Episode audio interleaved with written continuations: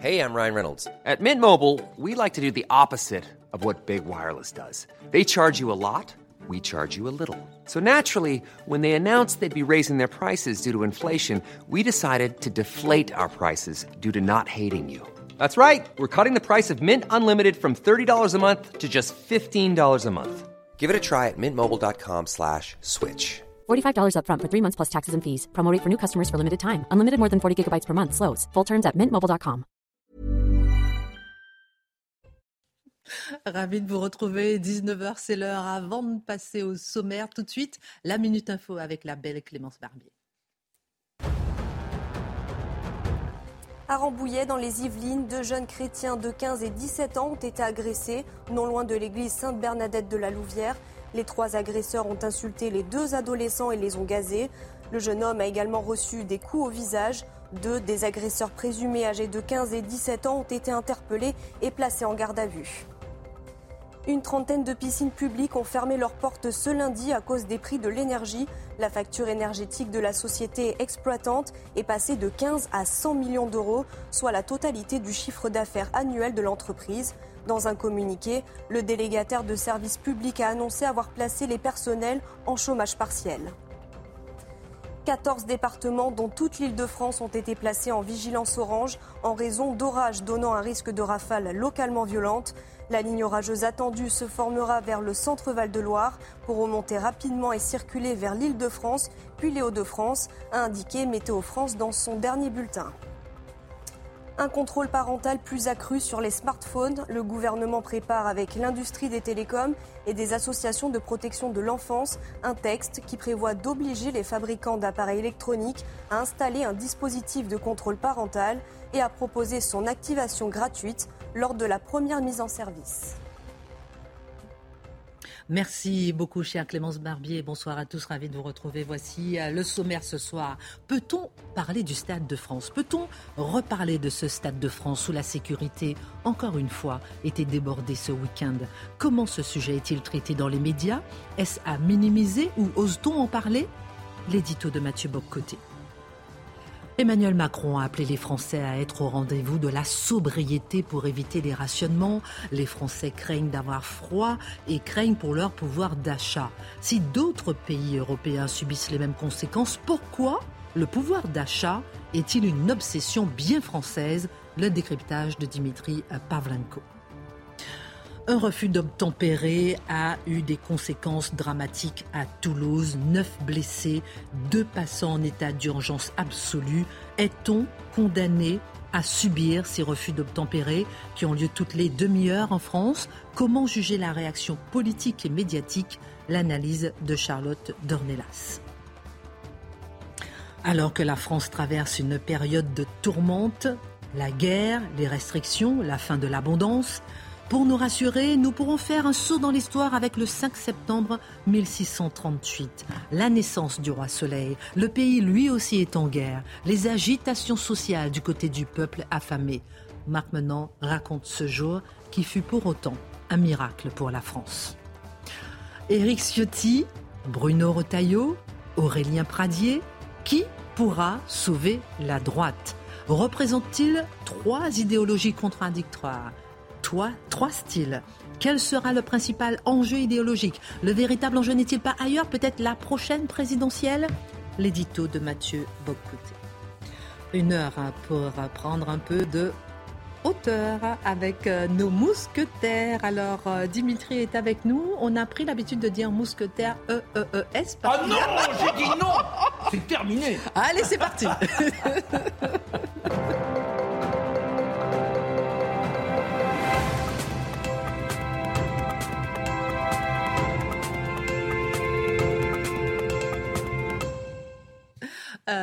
ravi de vous retrouver. J'espère que vous avez passé un bon week-end. Il n'y a qu'un Rousseau qui est admis ici, c'est Jean-Jacques. vous voyez Déjà, n'existe pas. Déjà, Alors, euh, son écriture inclusive, vous la mettez de côté. Déjà, vous-même, la Première ministre, vous ne voulez pas dire la Première ministre, vous ah dites toujours Premier ministre. Toujours le Premier. Monsieur est à l'ancienne. Comment allez-vous Est-ce que vous avez passé un bon week-end, vous qui nous regardez Je sens que oui. Ma chère Charlotte, vous aussi, excellent week-end, vous êtes en forme. Mathieu, Toujours. Il, paraît qu'il a mangé un super poisson. j'ai mangé du poisson blanc. C'est le régime. Légumes bouillis et poisson blanc, encore une fois. Les matchs dans le poisson, c'est la sauce. non, justement, la sauce, c'est l'ennemi du ventre et on y revient. Hein. La fête de l'abondance, pour moi, c'est maintenant. Excellent. Et mon cher Dimitri, comment allez-vous? Oh, mais Je suis ravi d'être avec vous. Alors, la semaine dernière, vous avez sorti votre livre. Combien ça va nous coûter? Vous nous avez fait des infidélités. On vous a vu partout, dans la presse, partout pour parler euh, de votre livre. Il se comporte bien? Il est gentil, eh ben, oui, Il est gentil, il a fait sa rentrée, il a, fait il a une bonne maîtresse, on est content. Euh, ah, il a déjà une maîtresse. Alors, on va parler pouvoir d'achat, justement, euh, parce que c'est l'objet de votre livre. Combien ça va nous coûter aux éditions Plomb Et on en Je voudrais juste dire. Non, mais on ne va pas faire la promo non plus. Non, mais les, je rigole, si, si. les téléspectateurs qui nous regardent vont retrouver dans le livre beaucoup de choses que j'ai déjà dites sur le plateau. Mais il y a beaucoup de choses que je n'ai pas dites, donc n'hésitez pas à ah, ah, ah, non, mais non, mais vraiment, euh, euh, non mais gênez-vous quand même un petit peu. dessus. Un peu de tenue.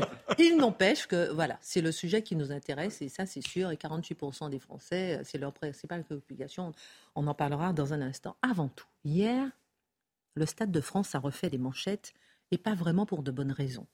Dans le cadre du concert historique de Bouba, on a vu une soixantaine d'individus agir de manière coordonnée pour forcer la sécurité des lieux et pouvoir assister au spectacle sans billet. La sécurité, encore une fois, mon cher Mathieu, débordée, comme en témoignent les images filmées par un spectateur. La seule question, c'est faut-il en parler? Alors, effectivement, c'est une bonne question parce qu'on en parle assez peu aujourd'hui. Quand on scanne les journaux, quand on regarde globalement ce qui s'en dit, mais on en dit assez peu de choses. Ce qui nous oblige d'ailleurs à rappeler les événements avant de voir comment ils sont traités lorsqu'ils sont traités.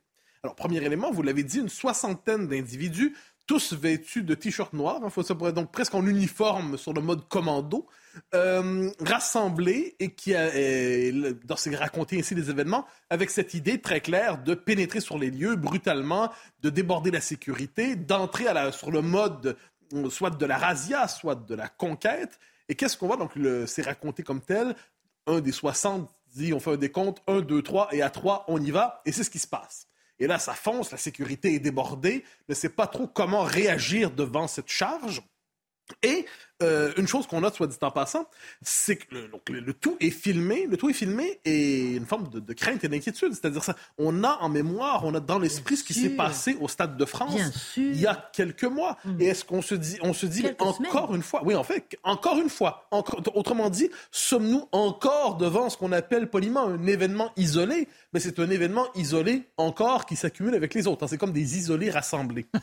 euh, quant aux spectateurs munis d'un billet, c'est-à-dire des gens qui fonctionnent à l'ancienne, c'est-à-dire qui respectent les codes, qui achètent les billets, qui attendent leur place dans la file. Ces gens qui sont franchement probablement des réactionnaires parce qu'ils respectent des règles qui sont probablement coloniales et opposées aux mineurs. Eh qu'est-ce qu'on nous dit? Eh bien, ces gens-là, eux, ont attendu, ont attendu derrière les grillages pendant 45 minutes environ, voyant un peu le spectacle, se demandant ce qui arrivait.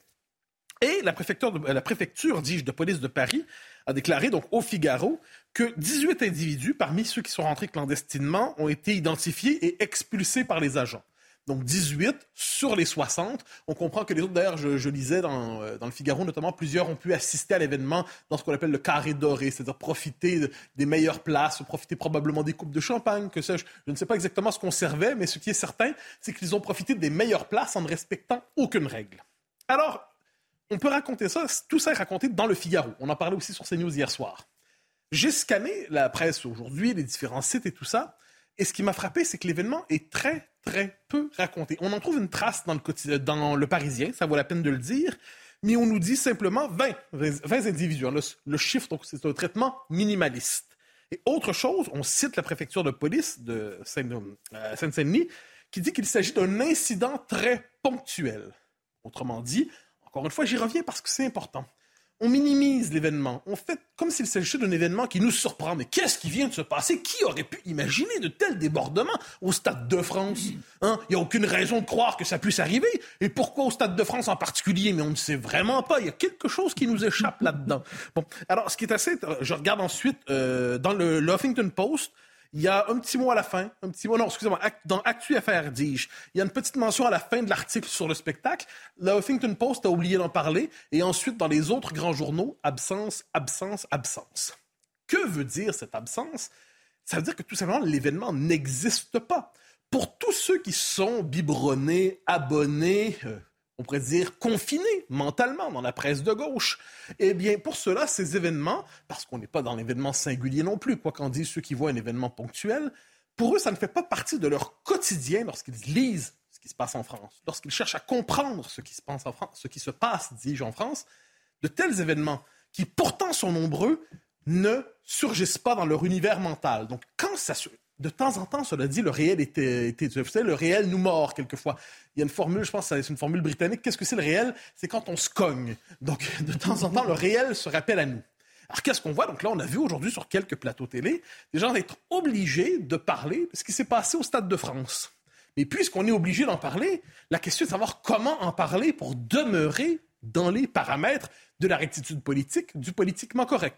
Comment en parler tout en s'assurant d'éviter l'essentiel, hein? technique de dialogue en régime diversitaire quand on voit une réalité qui nous choque, qui nous offusque et qu'on ne peut plus contourner, qu'on ne peut plus invisibiliser, qu'on ne peut plus condamner au silence, il s'agit dès lors d'en parler de telle manière qu'on évite l'essentiel. Alors, on s'en souvient, au moment des événements du Stade de France il y a quelques semaines, l'argument c'était les faux billets. Et là, apparemment, le seul enjeu, c'était oh là là, on s'est fait déborder par des faux billets. Bon, euh, là, le nouvel argument, c'est technique de sécurité, autrement dit, de gestion de la petite délinquance dans les stades. Et on nous dit il va falloir renforcer encore plus les procédures, les cadres, les méthodes pour gérer la délinquance dans les stades, au pluriel.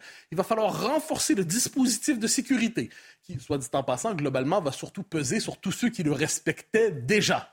Alors là, la question qu'on se pose, c'est manifestement, on veut, lorsqu'on est obligé d'en parler, on parle des techniques de sécurité, on parle, autrement dit, on se transforme tous en agents de sécurité, mais la question de fond me semble, elle, écartée pour une raison qui nous échappe peut-être ou pas. Alors vous parlez beaucoup de essentiel, essentiel. Alors quel est cet essentiel que le présent débat nous empêche de nommer ou d'aborder? C'est tout simplement l'emplacement du Stade de France. C'est-à-dire que le Stade de France, alors c'est une question qui est souvent utilisée, posée de manière rhétorique. Le Stade de France est-il encore en France? Et on va quelquefois demander est-ce que la Seine-Saint-Denis est encore en France? Je répondrai, moi, je, me détache un instant de cette question, je me contenterai de répondre par par la bouche des institutions. Et qu'on dit des institutions, lorsqu'il y a eu la construction du Stade de France en Seine-Saint-Denis, mais tous les projets nombreux qui se sont accumulés pour transformer la Seine-Saint-Denis en Californie française, hein, on y est presque, on y est presque. euh, eh bien, ce qu'on disait, c'était qu'il fallait reconquérir ce territoire. Il fallait le reconquérir en plaçant des institutions prestigieuses, des institutions puissantes, des institutions qui témoignent du fait que la République se sent partout chez elle. Eh s'il faut, alors là, il se peut que je sois mauvais en français, mais s'il faut reconquérir le territoire, c'est parce qu'il a été conquis. S'il a été conquis, la question est de savoir par qui ou par quoi. Ça, c'est même pas de l'idéologie. Hein. c'est un respect élémentaire et des règles de la langue française. Alors, on se demandera qu'est-ce qui s'est passé finalement en Seine-Saint-Denis?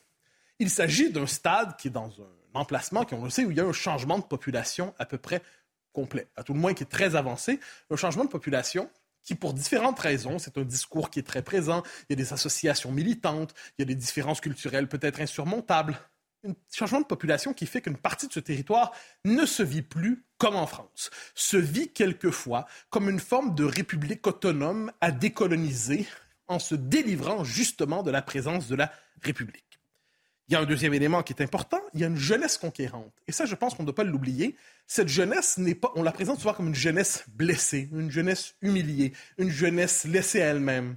Mais il y a peut-être, hein, mais il y a un autre élément qui me semble important, c'est une jeunesse conquérante qui dit on est sur notre territoire ici. On n'est plus sur votre territoire, on est sur notre territoire. C'est un nous et vous assez efficace qui n'est jamais mentionné, explicité, sauf quand on, on s'en souvient au moment des événements du Stade de France, hein, les insultes sale français, sale blanc. Bon, témoigne d'un certain nous, euh, nous et vous dans l'esprit de ces gens qui est assez marqué, donc de cette jeunesse conquérante et militante, qui dit ben, on affirme notre souveraineté sur les lieux. Je pense que c'est important de le mentionner. Donc, deuxième élément.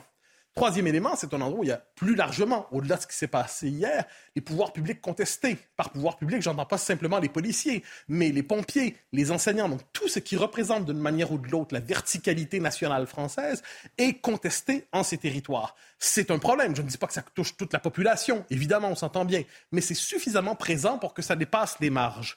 Et dernier élément, une élite complice qui est toujours expliquée à nous occuper, dis-je, à nous expliquer que finalement, ce sont des victimes, encore une fois, et ce qui se passe là, probablement que dans quelques jours, on va nous dire que c'est une jeunesse désœuvrée qui n'a pas accès au meilleur de notre société, qui prend les moyens pour avoir accès aux biens de luxe que la société de consommation lui refuse. Résultat des courses, victimisation, négation du réel, il n'en demeure pas moins que la sociologie nous dit que l'emplacement du stade et la mutation culturelle dont il est, qui, qui accompagne tout cela n'est pas sans signification. Mais est-ce que vous exagérez pas, peut-être un petit peu, mon cher Mathieu, on va y revenir.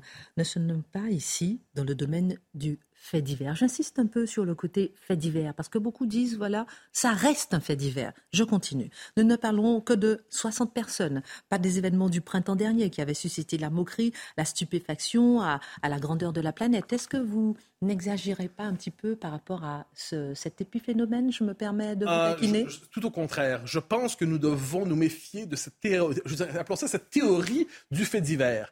Le fait divers, qu'est-ce que c'est? Elle a cette théorie du fait divers, hein, théorie conspirationniste du fait divers à la blague, on pourrait dire, a comme principale fonction de nous expliquer que ce qui arrive n'arrive pas. Donc ça concasse des événements nombreux, des événements sociaux massifs, ça les transforme en milliers d'anecdotes insignifiantes, des incidents isolés qui n'ont pas de signification. Donc ça nous empêche de comprendre ce qui se passe. Le lien dans ce cas-là entre le changement de population, la formation de gangs, le sentiment d'aliénation, les discours très anti-français qui ont finalement des effets sur la population. Donc ça déréalise la situation. Deuxième élément, ça, dépolitise la question de l'insécurité, parce que c'est une question politique maintenant. Je l'ai souvent dit, c'est une question de souveraineté. Nous sommes dans un lieu où une souveraineté nouvelle s'exerce, et chaque fois que les gangs et les bandes décident d'exercer cette souveraineté, eh bien, je dirais que la France recule dans son propre pays. Ça désociologise, si vous me permettez ce barbarisme, euh, la question de l'insécurité en la traitant simplement comme une question ponctuelle, technique. Hein. Il nous faudrait telle méthode de gestion des billets et finalement on n'aura plus de problème. Alors, point d'aboutissement de cette réflexion, s'il fallait aborder la question de l'insécurité dans l'ensemble, on verrait qu'elle n'est finalement que le symptôme de ce qu'on peut appeler quelquefois une espèce d'effondrement du fait que la France est chassée de chez elle. il y a des zones de non-France qui ne cessent de s'étendre. Donc, des gangs qui se multiplient, des territoires qui se dérobent à la souveraineté et aux mœurs françaises une violence de plus en plus présente, une France contestée chez elle. Autrement dit, on devrait parler de quelque chose qui relève, qui dépasse largement la question de l'insécurité. Je comprends pourquoi le régime fait tout pour ne pas en parler. Quel silence. Merci beaucoup, mon cher Mathieu. Dimitri, dans un instant, je vais vous demander un peu votre regard sur ce qu'a dit Emmanuel Macron cet après-midi sur la crise énergétique. qu'il faudra s'y habituer, euh, qu'il va falloir mettre le chauffage à 19 euh, cet hiver et cet été baisser la climatisation. Mais juste avant, euh, pour votre première chronique de, la saison, alors déjà ce sondage que j'ai vu hier, selon le baromètre CSA sur les préoccupations des Français, le pouvoir d'achat se hisse tout en haut du classement. C'est pas nouveau. Hein. Il est cité premier parmi 48% des répondants, loin devant l'environnement, la santé, la sécurité ou la guerre en Ukraine. Est-ce que ce résultat doit nous surprendre? Alors, je sais pas, voilà, on va la voir à l'écran. Donc c'est la courbe jaune, euh, qu'est-ce que je raconte? Rouge, le pouvoir d'achat. J'en profite pour rebondir sur ce que disait Mathieu. La courbe gris, gris clair, c'est celle de l'insécurité. Et il y a un, un, moment qui est très intéressant dans cette courbe, c'est on est en mai 2021. Mhm. Donc vous vous rappelez, c'est les prix, l'inflation est complètement à plat. Hein. Les prix, c'est pas un problème. Le soutien par le, quoi qu'il en coûte est massif. Donc vous voyez, le, pouvoir d'achat n'est pas du tout un sujet. Mhm. Et l'insécurité prend le dessus. À ce mhm. moment-là, on voit, c'est le seul moment en trois ans où l'insécurité, le sujet de l'insécurité, prend le pas sur celui du pouvoir d'achat. Et puis ensuite arrive la suite de l'année avec le début de l'inflation. Et là, on voit que le pouvoir d'achat écrase tous les autres sujets. Là, je crois que la courbe parle d'elle-même. Vous voyez septembre 2022. Bon, ça se passe de, ça se passe de, commentaires. Juste pour vous dire que, en fait, les enjeux de sécurité deviennent préoccupants pour les gens dès lors qu'il n'y a pas de problème d'argent. C'est aussi pour ça que le sujet du pouvoir d'achat est un sujet politique extrêmement intéressant. Et d'ailleurs, peut-être qu'il faudrait créer une espèce d'indice pour indexer l'importance du pouvoir d'achat auprès des gens au nombre d'articles qui lui sont consacrés dans la presse. C'est sûrement, il y a peut-être quelque chose à produire euh, là-dessus. Bon, voilà. Alors, ceci dit, vous voyez que pouvoir d'achat, hein, sur une période de trois ans, là on remonte à juin 2019, euh, il est tout le temps euh, dans le trio de tête des préoccupations des Français, sauf ce petit moment, donc je vous disais, mai 2021. Et alors, qu'est-ce qui provoque effectivement ce pic là actuellement où nous sommes d'inquiétude pour le pouvoir d'achat? Bon, bah, c'est pas de grand mystère, c'est l'inflation, qui n'est pas d'ailleurs spécifiquement française. Vous voyez ce qui se passe au Royaume-Uni. On a une inflation qui a plus de 10%. Je ne dis pas le climat social en ce moment au Royaume-Uni, hein, avec des mots d'ordre in-off, Euh, c'est assez, c'est assez. Don't pay, ne payez pas vos factures. Enfin, il y a une inflammabilité du climat social. Bon courage à Liz Truss qui prend ses fonctions euh, ces dernières heures. En Allemagne aussi, où euh, la coalition au pouvoir a voté, voté hier un paquet de 65 milliards d'euros pour les, gens, pour les soutiens aux ménages, notamment les plus modestes, face à la crise de, de l'énergie. Vous voyez, on n'a pas ce monopole de la crise du pouvoir d'achat en ce moment. En revanche, là où la France se distingue, c'est ça qui est très intéressant, c'est que le sujet pouvoir d'achat, si on pouvait remonter sur 30 ans de sondages du même genre, vous verriez qu'il est toujours dans le top 4, dans le top 5, voire dans le top 3. C'est là où ça nous intéresse. Il n'y a qu'en France que le pouvoir d'achat est un sujet structurel de société, que c'est une obsession nationale véritablement. Euh, d'ailleurs, tous les programmes politiques depuis 30 euh, ans lui accordent toujours une, une attention particulière à ce sujet du pouvoir d'achat. C'est vraiment un particularisme français. Alors pourquoi? Je vais dresser quelques hypothèses et donc je vais me servir de vous, Christine. Vous allez pouvoir m'aider. On va faire ensemble, voilà, par élimination. Oui, on veut bien comprendre effectivement ce particularisme français. Le pouvoir d'achat ne progresse plus, oui ou non? Première hypothèse. Alors voilà, hypothèse numéro un. Alors c'est le sentiment qu'ont beaucoup de Français. Oui. Est-ce qu'il y a un sentiment de baisse du pouvoir d'achat? Est-ce qu'il c'est corrélé avec la réalité? Euh, ça fait dix ans hein, que les gens, beaucoup de gens nous disent, il y a dix ans, ça allait mieux pour moi. Mhm. Est-ce que c'est faux? Bah, Alors, on voit que depuis l'an 2000, alors je ne sais pas si on a les chiffres à l'écran, mais je vous les donne. Depuis l'an 2000, en 22 ans, vous avez une inflation cumulée de 40%. Voilà.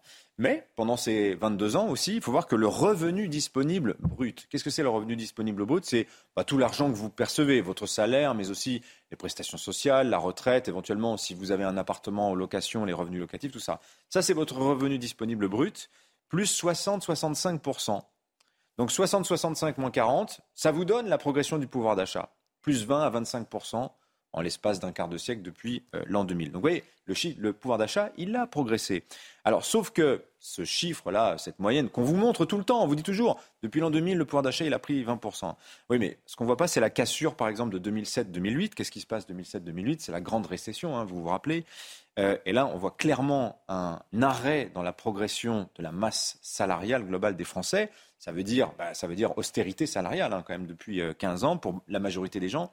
Les prestations sociales, elles compensent un petit peu, mais vous avez de l'autre côté aussi le matraquage fiscal. Rappelez-vous, hein, le ras-le-bol fiscal d'il y a une dizaine d'années.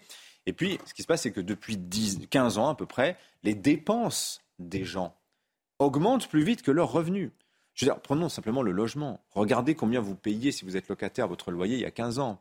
Et prenez votre fiche de paye, vous allez voir s'il y a 15 ans, elle a progressé aussi vite que votre loyer. Je pense que c'est assez parlant. Vous voyez, il y a quand même du vrai dans le sentiment que le pouvoir d'achat progresse plus.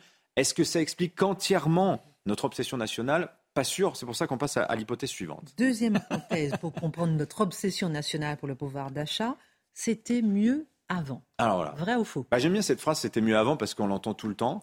Et on dit oui, mais ça, c'est impensif. Bah, c'était mieux avant. Avant, c'est les 30 glorieuses, on va dire. Alors, je vous donne deux chiffres, vous allez vite comprendre. De 1960 à 1982. Ça tombe bien, ça fait 22 ans comme notre période depuis l'an 2000 de 60 à 82, le revenu disponible brut, donc je vous dis, hein, c'est tout ce que vous gagnez, tout ce qui tombe sur votre compte, c'est plus 13% en moyenne par an. Plus 13% en moyenne par an. Pendant plus de 20 ans. Tout ça pendant plus de 20 ans. Alors évidemment, vous allez me dire, oui, mais il y a l'inflation dans les années 70, les salaires augmentent parce qu'ils sont indexés sur les prix, certes. Mais pendant cette période, je donne l'exemple, prenez une cafetière. Une cafetière entre 1960 et 1982, mais, mais oui, c'est des objets usuels. Ça coûte 23 fois moins cher une cafetière en 82 qu'en 1960. Vous prenez les pâtes, ça coûte 6 fois moins cher. Vous prenez l'huile, ça coûte 8 fois moins cher. Est-ce qu'une cafetière aujourd'hui coûte 23 fois moins cher qu'en l'an 2000 Non, voyez? Donc véritablement, on est pendant les 30 glorieuses, en fait c'est plutôt 25 ans, dans cette époque bénie où le pouvoir d'achat est multiplié par 4. Et vous voyez la différence par rapport aux 40 années qui viennent de s'écouler là, euh, pour les gens c'est une, une, véritable, une véritable rupture. Cette faible progression des revenus sur fond de, bah, de crise permanente, le chômage, d'austérité salariale, etc., est vécu par les Français comme un choc. Et même ceux qui n'ont pas vécu les Trente Glorieuses ont entendu parler d'eux. Et vous voyez, cette nostalgie d'une époque dorée où le pouvoir d'achat progressait sans rien faire, eh ben, ça alimente notre obsession nationale pour ce sujet euh, du pouvoir d'achat.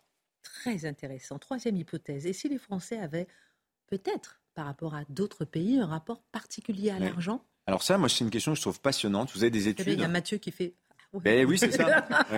en fait, il y a, des, études, des, études, qui ont été faites sur le rapport des Français à l'argent et au bonheur. On leur dit, est-ce que l'argent, ça vous rend heureux? Et eh ben, vous voyez que, en fait, dans les réponses que donnent les Français, on est un des pays où la question des revenus, ça compte plus que tout plus que la famille, plus que le temps libre, etc. etc.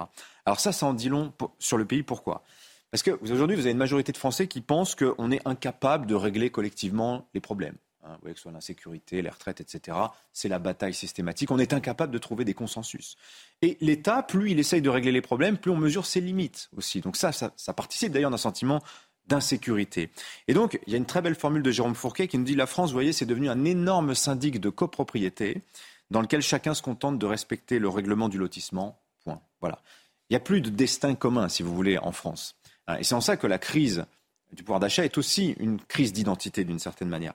Alors, pour reboucler avec notre sujet de l'argent, c'est que gagner en pouvoir d'achat, bah, ça permet quoi? Bah, Vous offrez de bons aliments, une bonne école pour vos enfants, vous vivez dans un quartier tranquille, vous pouvez aller à l'hôpital, payer des bons soins de santé, vous pouvez vous défendre et vous armer dans la vie, vous sauvez vous-même hein, euh, dans un contexte où euh, le pays, lui, bah, serait sur une pente descendante. Donc c'est mon interprétation, libre à vous de la partager ou non, mais je pense qu'il y a quand même quelques éléments de vérité dans ce que je viens de vous dire à propos de notre obsession nationale de pouvoir d'achat.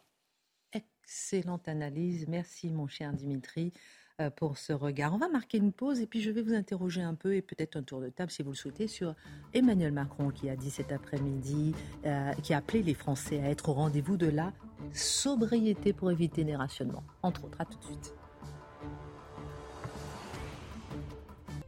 Comment analyser le discours d'Emmanuel Macron? On en parle dans un instant, juste après la Minute Info de Clémence Barbier. À l'issue de son entretien aujourd'hui par visioconférence avec son homologue allemand Olaf Scholz, Emmanuel Macron s'est dit favorable à des pratiques d'achat commun du gaz en Europe pour acheter moins cher, ainsi qu'à plafonnement du prix du gaz russe livré par gazoduc. Le président français a notamment décrit cette crise énergétique comme une situation inédite. L'automne s'annonce compliqué pour les services d'urgence. Le président de l'association SAMU Urgence de France, Marc Noiset, met en garde. Selon lui, les équipes sont essorées et très fragiles. Toutes les mesures qui vont pouvoir être pérennisées seront autant de signaux positifs qui permettront de redonner un peu d'espoir à ces services, a expliqué Marc Noiset. Plus de 300 personnes arrêtées en Iran. Les autorités les accusent de militer contre le port du voile obligatoire dans le pays.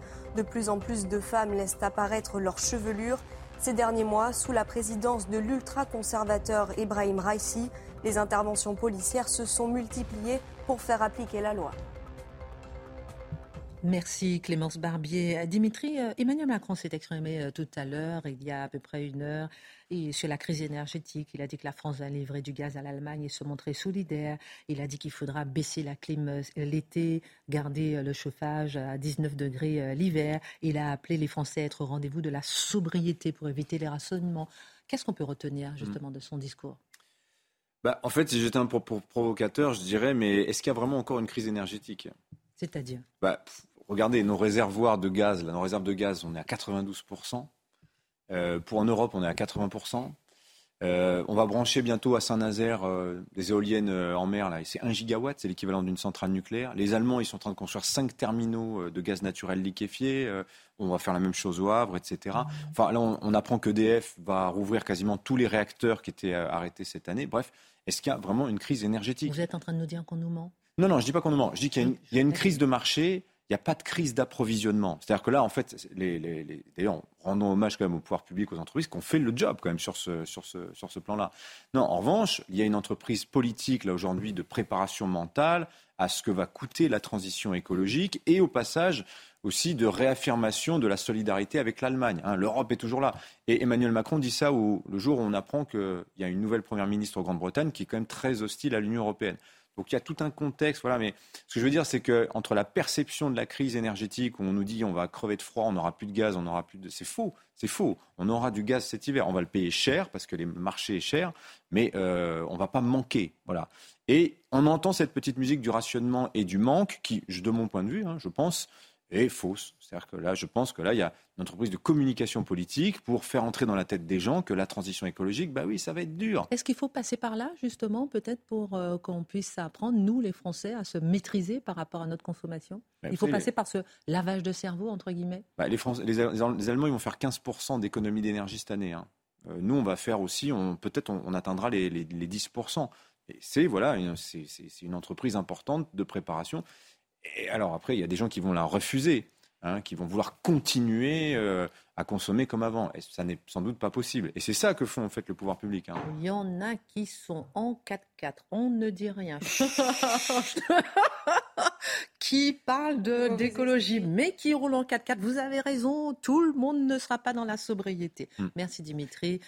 On parlera encore effectivement du pouvoir d'achat, de la crise énergétique. Euh, dans un instant, vous allez nous parler de la naissance du roi Soleil dans un contexte un peu similaire au nôtre. Ah oui, c'était pas brillant. Hein. Vous nous direz tout ça. Et avec vous, on parlera de la droite.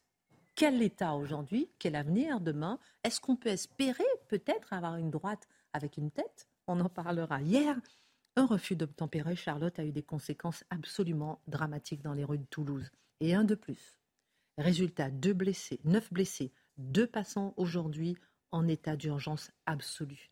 La question qu'on va se poser avec vous, euh, Charlotte, c'est que on en parle jour après jour mais est-ce qu'on est obligé, condamné à subir ces refus d'obtempérer et leurs conséquences dramatiques? Bah, alors la question pour ça, est-ce qu'on est obligé de subir? Alors honnêtement, on pourrait avoir la même réflexion avec les rodéos, on pourrait avoir la même réflexion avec les émeutes. Vous savez, parfois c'est des épidémies d'émeutes, euh, euh, notamment en banlieue. C'est exactement le même euh, schéma, on va dire à chaque fois. Et la première chose pour répondre à cette question, c'est d'abord la réaction. Vous avez dit en introduction, on en parle très régulièrement. Effectivement, on parle de refus d'obtempérer, notamment ces derniers mois. On en a beaucoup parlé. On en a beaucoup parlé, mais vous noterez un déséquilibre. On en parle énormément ces derniers mois. On en a parlé énormément quand les policiers ont tiré. Ça, on se souvient. C'était de l'édition spéciale quasiment tous les jours, pendant des jours et des jours.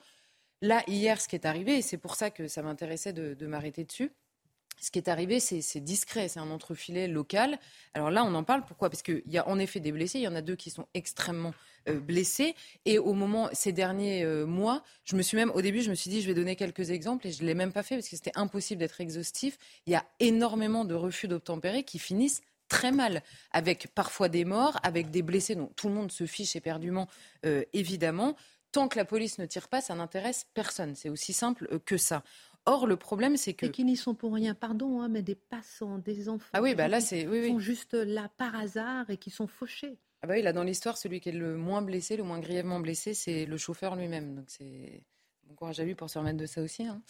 Euh, et, et, si vous comparez cette indignation entre les différentes situations, vous comprenez qu'il n'est pas non plus normal que la conséquence d'un acte délinquant provoque moins d'indignation quand la conséquence est la même, c'est-à-dire des blessés graves ou des morts, euh, euh, provoque moins d'indignation dans la classe politique et médiatique que lorsqu'un policier tire alors même que nous ne savons rien de la situation. Vous reprenez les histoires qu'il y a eu ces derniers mois, quand les policiers ont tiré, c'est systématique. Quand un policier tire, quelle que soit la situation, il y a une enquête qui est ouverte administrative et euh, potentiellement judiciaire. Donc, ce qui est normal, il y, a, une, arme qui est en jeu, il y a potentiellement la mort d'un homme. On peut comprendre qu'une enquête soit ouverte. Simplement, nous, autour d'une table, on n'a aucun détail, on n'a pas la panique de la situation sur le coup, on n'a évidemment pas le détail de ce qui s'est passé et on n'a pas surtout une voiture qui nous a foncé dessus, en fait, avec une seconde, une demi-seconde pour réagir, soit pour se sauver soi, soit pour sauver les collègues. Et ce, déséquilibre dans le discours sur ces refus d'obtempérer provoque lui-même une impunité. C'est-à-dire que quand vous êtes délinquant et que vous vous dites, moi, je, peux avoir des conséquences de mes actes extrêmement graves, ça ne fait réagir personne. Je suis désolée, il y a dans la classe politique aujourd'hui des gens qui poursuivent la police toute la journée, pas besoin de les citer, je crois, qui expliquent toute la journée que la police tue, la police est coupable, la police a la haine, la police je ne sais pas quoi. Ils n'ont jamais un mot sur les, sur les conséquences des actes des délinquants. On a aujourd'hui des délinquants graves. Alors là, c'est en voiture. On a des, des, comment dire, des têtes de réseau de trafic de drogue qui sont capables d'aller faire assassiner un gamin de 13 ans. Ils sont où ces mecs-là, en fait, quand, quand ça arrive au fin fond des banlieues? C'est les mêmes banlieues, c'est la même population qui subit.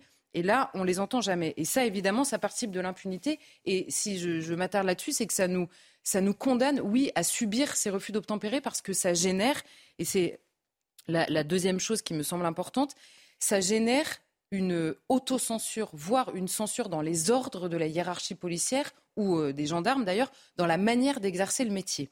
Il y a quelque chose d'extrêmement éclairant dans le récit sur ce refus d'obtempérer.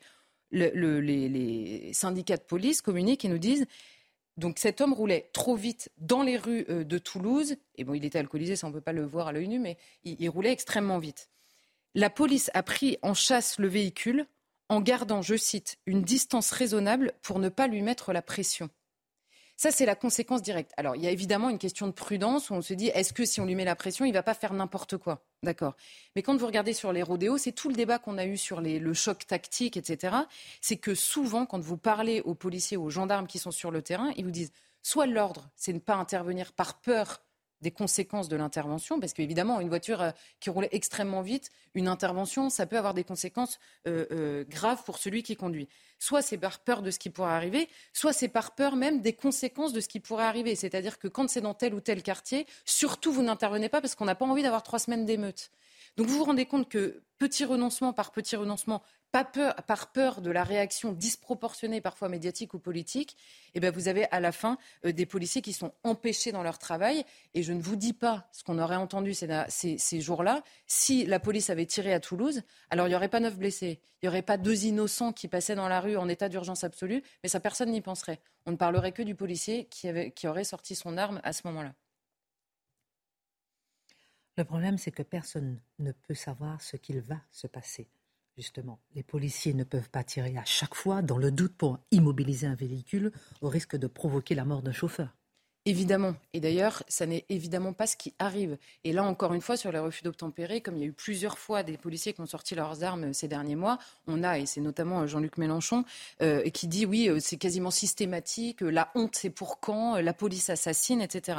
Alors, bon, j'ai sorti quelques chiffres quand même pour remettre les choses à leur place. En 2021, il y a 26 000 refus d'obtempérer dans ces refus d'obtempérer, on ne compte pas les délits de fuite. Hein. Quand vous provoquez un accident et que vous prenez la fuite, ça n'est pas un refus d'obtempérer. C'est simplement un policier vous demande de vous arrêter et vous refusez euh, cet ordre qui vous est donné. Donc 26 320 refus. Cette même année, il y a eu 157 fois un policier qui a tiré et 44 fois un gendarme, c'est-à-dire 0,76% des fois où un refus d'obtempérer a été euh, constaté. Donc non, la police ne tire pas systématiquement. Dieu merci par ailleurs. on ne peut pas vivre dans un pays où la police tire à chaque fois qu'il y a une, voiture qui roule euh, ou qui ne s'arrête pas. Parfois, on veut nous le faire croire. Non, mais c'est pour ça que je m'attarde là-dessus, parce que quand on dit la police tire systématiquement, ils n'ont pas peur de tuer, la honte c'est pour quand, euh, voilà, les chiffres disent exactement le contraire. Il est évidemment impossible d'avoir une réponse toute faite. On ne peut pas dire si la voiture euh, arrive à tel endroit qu'elle refuse, il faut tirer ou ne pas tirer. Dans les deux cas, c'est impossible d'avoir une réponse toute faite. Simplement, il faut avoir à l'esprit tout ça quand on juge une situation bien loin, encore une fois, du terrain et de la panique qu'elle génère. Or, ce qu'il faut savoir, c'est que depuis, alors il y a deux choses qui ont, euh, qui ont provoqué ça. Il y a la mort de Xavier Jugelet, vous savez, sur les Champs-Élysées, ce policier qui avait été assassiné, et euh, l'attaque qu'il y avait eu sur les policiers à Viry-Châtillon, hein, où, euh, où, ils avaient été agressés. Alors là, on, parle moins des délinquants qui, eux, n'ont pas peur de tuer. Hein. jamais, à aucun moment, dans ce genre de situation. Depuis ce temps-là, il y a une, peine spéciale qui a été euh, créée pour les refus d'obtempérer, et notamment la législation des armes a été revue, et il est du, droit, voire même parfois du devoir du policier de tirer si c'est pour directement protéger sa vie ou celle d'autrui. Donc c'est pareil, quand on est responsable politique et qu'on dit un refus d'obtempérer ne mérite pas la mort. C'est du délire de dire ça. En fait, c'est évidemment pas le refus d'obtempérer qui génère le tir, c'est le danger euh, grave que fait courir la personne qui refuse d'obtempérer à ce moment-là. Là encore, tout ce discours-là euh, euh, renforce l'impunité, inhibe les forces de l'ordre et donc nous condamne à subir des refus d'obtempérer qui sont en constante hausse. Et c'est vrai des rodéos et c'est vrai de tout le reste. Est-ce que, euh, selon vous, cette crainte, de la, cette crainte de la bavure qui nous empêche d'agir et nous oblige finalement à, subir ces refus d'obtempérer? Oui, c'est clair que ça joue dedans. Il y a plusieurs choses, évidemment. Il y a l'éducation euh, pour, pour mille et une raisons. On le dit souvent, l'incivilité le, le, parfois dramatique, le refus chez certaines personnes catégoriques de toute autorité, quoi qu'il arrive, et euh, chez certains, en particulier si elle est, euh, euh, si elle est française, quoi, si elle incarne le pays, ça c'est sûr. Donc il y a une question d'éducation et d'autorité et de respect de l'autorité. Ensuite, il y a la question de la réponse pénale. Mais là, on voit autre chose d'intéressant, et, je, finirai avec ça, mais ça m'a intéressé, parce que j'ai regardé la réponse pénale sur le temps pour les refus d'obtempérer. Or, figurez-vous qu'elle est de plus en plus sévère. Mhm. C'est-à-dire que sur des années, j'ai pris 2021 19 500 condamnations. Donc c'est un, chiffre en hausse sur les refus d'obtempérer. Ensuite, en 2021, la moyenne des peines d'emprisonnement était de 8 mois pour un refus d'obtempérer. Alors, il y a du sursis, évidemment, ce n'est pas, pas du ferme. Simplement, ça augmente par rapport à des années euh, précédentes. Alors, pourquoi est-ce qu'on a le sentiment qu'en fait, ils le font, ils recommencent, ils ressortent et ils recommencent? Parce que le problème, c'est que la doctrine générale qui pèse au-dessus de tout ça, et là, c'est le législateur qui est responsable, c'est qu'en dessous d'un an, vous ne faites pas de prison. Donc aucun d'entre eux, en effet, ne va réellement en prison. C'est extrêmement rare. Donc il y a une réponse pénale, c'est-à-dire que ça passe devant le juge qui condamne. Simplement, il n'y a pas de conséquences euh, euh, coercitives, on va dire, dans euh, la vie des gens qui le font. Et évidemment, la dernière question, et c'est ce qu'on développait précédemment, c'est la question de qu'est-ce que risque physiquement un délinquant qui décide de devenir un émeutier subitement euh, avec des cocktails Molotov, avec des agressions physiques sur les policiers. Qu'est-ce que risque physiquement un homme qui consciemment décide de prendre sa voiture et de refuser le contrôle qui lui est imposé? Qu'est-ce que risque physiquement un homme qui décide délibérément de prendre une moto sans casque alors qu'il y a des enfants sur le bord du chemin? Est-ce qu'il est possible qu'on continue à se poser la question en se disant seulement il faut à tout prix, quoi qu'il arrive, préserver la vie ou l'intégrité du délinquant qui, encore une fois, délibérément choisi de faire ça Ou est-ce qu'on peut se poser la question de la protection des innocents qui sont autour de lui? C'est simple, c'est un renversement de, philosophie, mais à mon avis, il est temps. C'est du bon sens. Ben. Qui refuse d'obtempérer? Ça vous est déjà arrivé de refuser d'obtempérer, Dimitri? Bah, euh, ou alors bien malgré moi. bien malgré moi. je pense, ce que je veux dire, c'est qu'il y a des gens qui refusent en sachant ce qu'ils font. Euh, par défi ou mépris de la police. Il y a peut-être aussi qu'ils le font des fois par peur. Euh, ça peut arriver. Hein, mais, oui. Non, mais oui ou non? Non, non, non. Je pense que les, gens bien élevés, je pense que c'est la plus immense majorité, quand, les policiers disent vous arrêtez, on s'arrête. C'est comme ça, c'est la règle, c'est tout, c'est fini. Charlotte D'ailleurs, le profil, les policiers, les gendarmes le disent, hein, le profil, c'est des gens qui ont bu, qui ont consommé des substances. Non, mais ça vous est déjà arrivé ou pas ah non, non. Non, mais, non, mais c'est intéressant de savoir. Vous connaissez quelqu'un autour de vous qui a. Ah, mais moi, je une voiture de police, j'ai envie de m'arrêter. il y a cette, illusion, je pense, dans, le refus d'obtempérer, cette illusion qu'on va peut-être pouvoir s'en sortir, on peut peut-être pouvoir s'échapper, alors qu'en en fait, les gens ne réalisent pas que c'est une circonstance aggravante. Oui, bien sûr. Alors, on va, on va parler tout à l'heure de l'attentat de Nice euh, qui a. Le, je, le je tiens à dire, parce qu'on peut dire, si on m'ellipse, qu'éventuellement je, me suis rendu coupable de. Je suis un contestataire né, mais je n'ai jamais, ah, jamais refusé d'obtempérer. Excusez-moi. oui, vous êtes un rebelle. Voilà, je suis un rebelle, mais voilà. Non, mais c'est non, ah, il a pris des amendes. On va pas lui demander, il serait parjure. C'est intéressant de savoir qui, qui refuse d'obtempérer. Non, mais Charlotte a raison. Je crois que trop de gens prennent le volant avec de l'alcool, des substances, etc. Ne cherchez pas de circonstances atténuantes. Qui? Non, mais je, pense que, ce sont ces gens-là aussi. mais voilà. oui, mais bon. Merci beaucoup. Alors, dans un instant, on va parler, on va faire un petit tour de table. J'ai envie d'avoir votre regard sur le procès de l'attentat de Nice qui s'ouvre aujourd'hui. Qu'est-ce qu'on attend? Quels sont les enjeux? Qu'est-ce qu'on a appris? Est-ce que la France a changé? Quel regard on peut porter sur cet attentat? Est-ce qu'aujourd'hui, on, on, va se contenter, je vous provoque un peu, euh, de, de, de, de, ce, de, ce, de ce de, cet euh, apaisement qu'on attend du procès? Ou bien est-ce que la France va changer? Qu'est-ce qu'on attend de ce procès? On en parle dans un instant.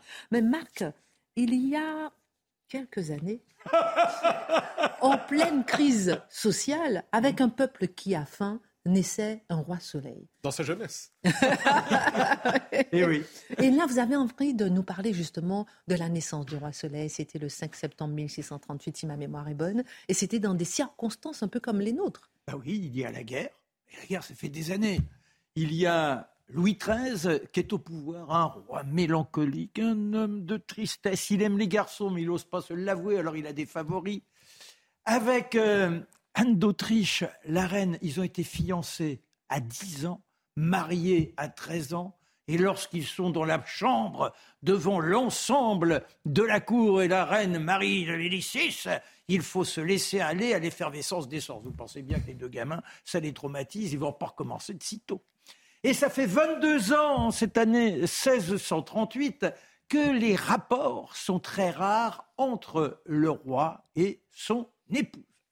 Il y a eu malgré tout quatre fausses couches qui prouvent que de temps en temps, peut-être que le hasard guide le roi dans la couche de sa tendre épouse.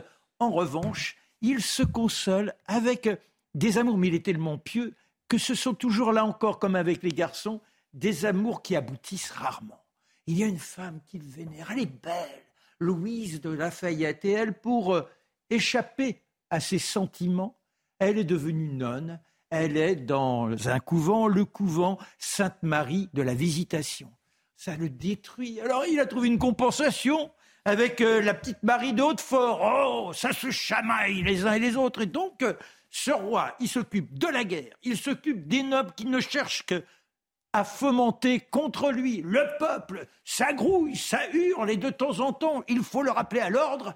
Et puis le cardinal et ses colères, il est là, dans ce monde, je vous dirais, dans une sorte d'oppression mentale, des crises de dépression invraisemblables. En cette année 1637, il décide d'aller coucher à Saint-Maur. Il a un petit château à Saint-Maur, le roi. Alors, en ce temps-là, quand le roi s'en va, on prend les meubles, il y a un chariot, et hop, on le suit. On chemine toute la journée, là on le précède, et le soir, la couche royale sera prête. Il faut faire un petit détour par la rue Saint-Antoine, rencontrer Louise de Lafayette, oh, la petite Louise. Et là, elle, la reçoit, elle le reçoit, elle est derrière sa petite, vous savez, les, petits barreaux, parce que c'est une nonne, et c'est parce que c'est le roi qu'il a le droit de la rencontrer.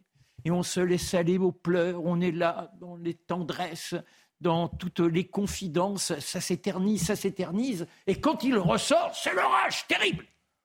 Oh, épouvantable. Alors, le capitaine des gardes, monsieur de Guiteau, dit Sire, il n'est pas possible d'aller à Saint-Maur, c'est trop risqué. Vous vous rendez compte, cette tourmente invraisemblable. Mais dit le roi, mais, mais, mais m'attendent à Saint-Maur. Mais il dit, oui, mais d'accord, mais là, il y a trop de risques. Et si vous alliez au Louvre, Madame votre épouse, Sa Majesté, vous accueillerait sans doute.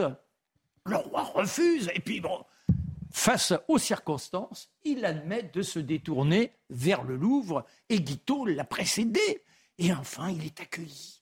Ah, il y a un dîner. Est-ce qu'il arrive à être attendri par la reine? Il faut savoir qu'elle l'a trompé, non pas spécialement oh. sur les sentiments, non, non, mais elle s'est rendue traîtresse par rapport à la politique. Elle a continué de correspondre avec son frère, le roi d'Espagne, alors qu'on est en guerre mm. avec le roi d'Espagne. Elle a échappé de peu à la destitution. Et bon, et là, euh, on finit par voir l'un des valets avec euh, une chandelle. Pouf, on souffle sur la chandelle. Que se passe-t-il Toujours est-il que quelques mois plus tard, au mois de février, on a l'impression que un petit ventre est en train de s'arrondir. Oh alors, on organise des prières partout dans la France. Il faudrait enfin un dauphin, enfin un dauphin. Et au mois d'avril, la reine ressent des petits soubresauts dans son ventre. Alors là, c'est carrément à l'arsenal, la canonnade. On annonce qu'il y a un petit qui attend. Est-ce une fille On n'en sait rien, on est très inquiet.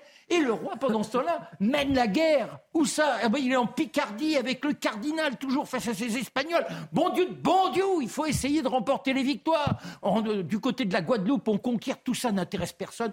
La France entière a oublié toutes ses misères. On attend un petit, on attend un petit. Et si c'était enfin un dauphin? Il finit par quitter, au mois d'août, le siège et il se retrouve en attente de l'événement. Il écrit au cardinal en disant c'est épouvantable, elle n'a toujours point accouché et je suis là obligé de choisir de rester avec les femmes, c'est insupportable. Et le 4 septembre, enfin, enfin, eh bien, la reine semble prise par ces soubresauts qui annoncent le grand événement.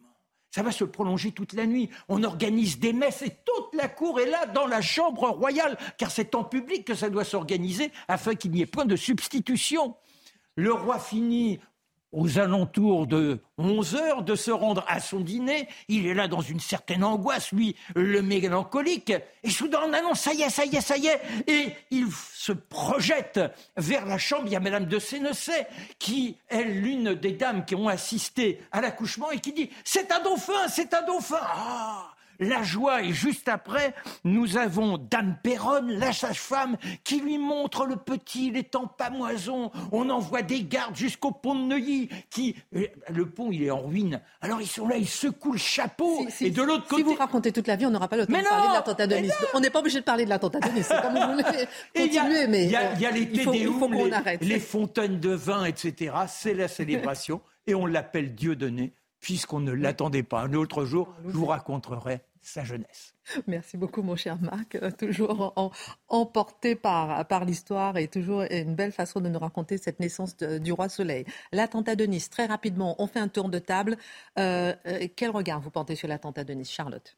Bah, Sur le procès, enfin, sur l'attentat, un regard triste, évidemment. Non, mais sur le procès, ce qui, est, ce qui, est, ce qui risque d'être extrêmement frustrant dans ce procès, c'est que celui qui était au volant du camion est est mort, hein, a été abattu euh, le jour même, et que les huit qui sont dans le box sont beaucoup plus jugés pour trafic d'armes, euh, trafic, il y en a un qui a conduit le camion, etc. C'est selon les dires en plus de celui qui est mort. Donc ça risque d'être frustrant parce que c'est plus un procès du grand banditisme dans lequel a grenouillé euh, ce, ce djihadiste que celui du djihadisme lui-même. Hmm. Voilà. On connaît presque pas son nom en fait. Bah, oui. Mohamed Lawesh Boulal, vous avez raison. Et c'est vrai qu'il a un profil qui est quand même très particulier. Et Charlotte a raison d'insister sur le fait que pour les parties civiles, pour les familles, euh, toute cette souffrance qui va être exprimée au procès, mmh, mmh. Euh, l'issue judiciaire va être euh, extrêmement frustrante mmh, parce que en réalité on ne juge pour certains même pas de complicité en fait. Voilà. Ceci dit, ça n'empêche rien. Il faut qu'il y ait ce, procès qui va souffrir de la comparaison avec celui des attentats du 13 novembre. Mais malgré tout, justice doit passer, c'est indispensable. Mathieu et Marc, rapidement, qu'est-ce qu'on peut retenir? Quelle leçon Est-ce que la France a tiré quelque chose de ce qui s'est passé? Bah Est-ce que la France a changé? Qu'est-ce qu'on a appris de tout ça Je, ce drame je me contenterai d'une question. J'essaie de comprendre pourquoi le procès de l'attentat de Nice, euh, de Nice dis-je, a une portée symbolique bien moins grande dans l'espace public que celui du Bataclan. Euh, que s'est-il joué symboliquement au Bataclan qui ne s'est pas joué à Nice ou l'inverse? C'est une question qu'il faudra explorer dans les prochains temps. Alors déjà, peut-être c'est l'exécution, le fait que ce soit un camion et non pas un commando. Vous voyez, il y, a un côté... 86 morts. Voilà. Non, mais, non, mais, je suis pas en train de minimiser. C'est la, mise en scène, je dirais, de la monstruosité qui n'est pas la même. Moi, il y a un point sur lequel euh, j'aimerais revenir. Quand vous dites on ne connaît pas son nom, je trouve dommageable qu'on donne le nom de tous ces salopards, mhm. car on en fait des héros ici et là. On leur dresse des petites euh, euh, effigies. Ils ont osé, ils ont bravé, ils ont été dans le courage. Vous voyez, c'est-à-dire qu'on fait de ces personnages qui sont des ordures infinies, pour certains, ils deviennent des héros. Donc il ne faut pas donner de nom. C'est l'anonymat, comme ils se comportent. Pour certains, mais le nom peut en dire long. Merci oui. en tout cas. Euh, merci mon cher Marc, merci pour ce regard sur le procès qui va durer donc jusqu'à la mi-décembre. On reviendra effectivement euh, sur ce procès. Dernière partie, il y a un paradoxe au cœur de la vie politique française. D'un côté, ce qu'on appelle les thèmes de droite euh, ne cessent de prendre de l'espace et de l'autre, le parti qui prétend incarner la droite, LR. On va parler de LR avec vous, mon cher Mathieu, qui est aujourd'hui un parti résiduelle, qui risque même la disparition selon plusieurs. Et c'est à partir de ce constat euh, de base que vous souhaitez euh, vous pencher un peu sur cette course à la présidence des Républicains dont les principaux protagonistes sont désormais clairement identifiés. Ils seront trois. Ils euh, ne représentent pas nécessairement trois idéologies contradictoires, mais trois styles trois candidats. Il y en aura quelques autres, mais ils sont plutôt secondaires, sont satellitaires. Hein. Donc, trois candidats à la course à la présidence, à la course à la chefferie, on dirait chez nous. Alors, d'un côté, Éric Ciotti. Éric Ciotti, nous le connaissons, c'est la figure, dans, dans, le langage médiatique, on dit c'est le très droitier Éric Ciotti. Euh, sont très connus pour ses positions sur la question identitaire, sur la question sécuritaire. C'est un peu le représentant de base type de la droite RPR classique. C'est comme s'il y avait une espèce de militant RPR idéal sorti des années 80, eh bien placé sous cloche, on le ressort, il y a toutes les... C'est Eric Ciotti. Et il plaît pour ça à la base militante, il y a une forme de, de gouaille qui se veut néo-pascoyenne, et il incarne ce courant. Donc c'est l'aile droite des LR, réaction chez les alliés, euh, alliés centristes de LR. Si Ciotti passe, nous, on quitte. C'est ce que dit Hervé Morin. Je cite, la droite ne peut pas s'enfermer dans un discours sur l'identité et l'immigration je dirais à M. Morin qu'il ne s'inquiète pas, il n'en a pas l'habitude. Euh, deuxième candidat, Aurélien Pradier. Ça, c'est ce qu'on pourrait appeler la droite de gauche. C'est-à-dire, c'est celui qui, dans la, ces derniers mois, a dit la droite doit se détacher des enjeux sécuritaires et surtout identitaires. La droite doit devenir pragmatique, quotidienne. Il se réclame de la droite sociale de Philippe Séguin, qui était par ailleurs un héros de la souveraineté. Et c'est une figure assez clivante, une forme de paradoxe, des positions qui se veulent consensuelles, mais un style assez clivant rupture notamment avec le sarkozysme. Et on peut s'attendre, puisque c'est l'espèce de figure inattendue dans la course, on pense qu'il va perdre, que les médias de gauche vont bien l'aimer. Donc on attendait ce clivage Ciotti, la droite, Pradier, forme de, gauche dans le parti, mais un autre candidat est apparu, Bruno Retailleau. Bruno Retailleau qui se présente comme la figure du rassemblement. Donc libéral sur les questions économiques, conservateur sur les questions euh, culturel, euh, qui a une critique de l'immigration massive, défenseur de l'identité française, et c'est probablement des trois le seul à avoir un potentiel présidentiel au-delà de la présidence de son parti. Ah oui. Donc c'est une figure respectée. Ça, faut pas l'oublier. Même ses adversaires reconnaissent sa force intellectuelle, reconnaissent aussi sa capacité de travail, sa capacité à travailler avec des gens qui ne s'entendent pas avec lui. J'ajoute une chose chez lui qui n'est pas négligeable. Euh, on le, on le voit pas comme tel, mais c'est un assez bon orateur. C'est un assez bon orateur qui est capable à la fois d'être pédagogue et d'emporter euh, les passions d'une salle. Je l'ai vu à quelques reprises voir ça. Donc, on est devant trois candidats. Euh, et on peut s'attendre à que l'appareil du parti, pour l'instant, c'est ce qu'on voit se rallie à Bruno Retailleau. On verra la suite. Hein. Il y a une course, on ne sait jamais à l'avance qui va gagner. Alors, quel sera le principal enjeu idéologique? C'est la question que je vous pose juste après euh, la Minute Info euh, d'Isabelle Piboulot. Je vous demanderai aussi, euh, est-ce que le véritable enjeu n'est pas, vous l'avez un peu laissé comprendre ailleurs, c'est-à-dire la présidentielle? La Minute Info. Six ans après l'attentat du 14 juillet 2016 à Nice, le procès s'est ouvert aujourd'hui. Seuls sept accusés étaient présents devant la cour d'assises spéciale de Paris, le huitième étant détenu en Tunisie. Plus de 860 personnes se sont constituées partie civile. L'attaque au camion bélier avait fait 86 morts et plus de 450 blessés sur la promenade des Anglais. Le verdict du procès est attendu le 16 décembre. C'est une mauvaise nouvelle pour nos importations. L'euro dégringole et plonge sous le seuil de 0,99 dollars, son niveau le plus bas depuis décembre 2002. Une chute après l'annonce vendredi de l'arrêt complet du gazoduc Nord Stream par le géant russe Gazprom. La nouvelle locataire de Downing Street, c'est elle, Liz Truss, élue première ministre par les conservateurs britanniques avec 57% des voix. Restée fidèle jusqu'au bout à Boris Johnson après sa démission, la ministre des Affaires étrangères deviendra à 47 ans la troisième femme à diriger le gouvernement britannique. Liz Truss promet un plan audacieux pour réduire les impôts et faire croître l'économie du Royaume-Uni. Merci beaucoup Isabelle Piboulot. On parle de la droite, l'état de la droite. Quel sera le principal enjeu idéologique avec la présidence de, DLR Alors je m'inscris en continuité de Vincent Trémollet et Guillaume Tabar qui disaient aujourd'hui que le véritable enjeu de cette course, au-delà du fait qu'il faut parler d'environnement, de sécurité, de tout le tralala, eh bien c'est la question du tabou idéologique qui pèse sur la droite. La droite évolue toujours dans un périmètre tracé par la gauche. La gauche lui dit de cette droite vous avez le droit de vous réclamer. De cette droite, c'est interdit. Et si vous vous éloignez trop, justement, du périmètre tracé par la gauche médiatique mondaine et idéologique, on vous extrême droitise inévitablement. Ce qui fait que la droite cherche à se refonder, mais toujours en se bâillonnant, en se ligotant les mains et en s'attachant les pieds. Et ensuite, elle dit je vais bouger très librement. Euh, ça ne fonctionne pas comme ça. Alors, ce qu'on voit, c'est une droite qui est véritablement inhibée idéologiquement. Et pour cela, c'est une droite qui, très souvent, a déçu ses supporters et a déçu les gens dans la population. Pourquoi ces électeurs? Parce que la droite, c'est la collection des perdants. Nommez-moi une grande bataille de fond sur l'identité, sur les mœurs, sur la civilisation, sur l'identité, sur la souveraineté que la droite a gagnée depuis 40 ans.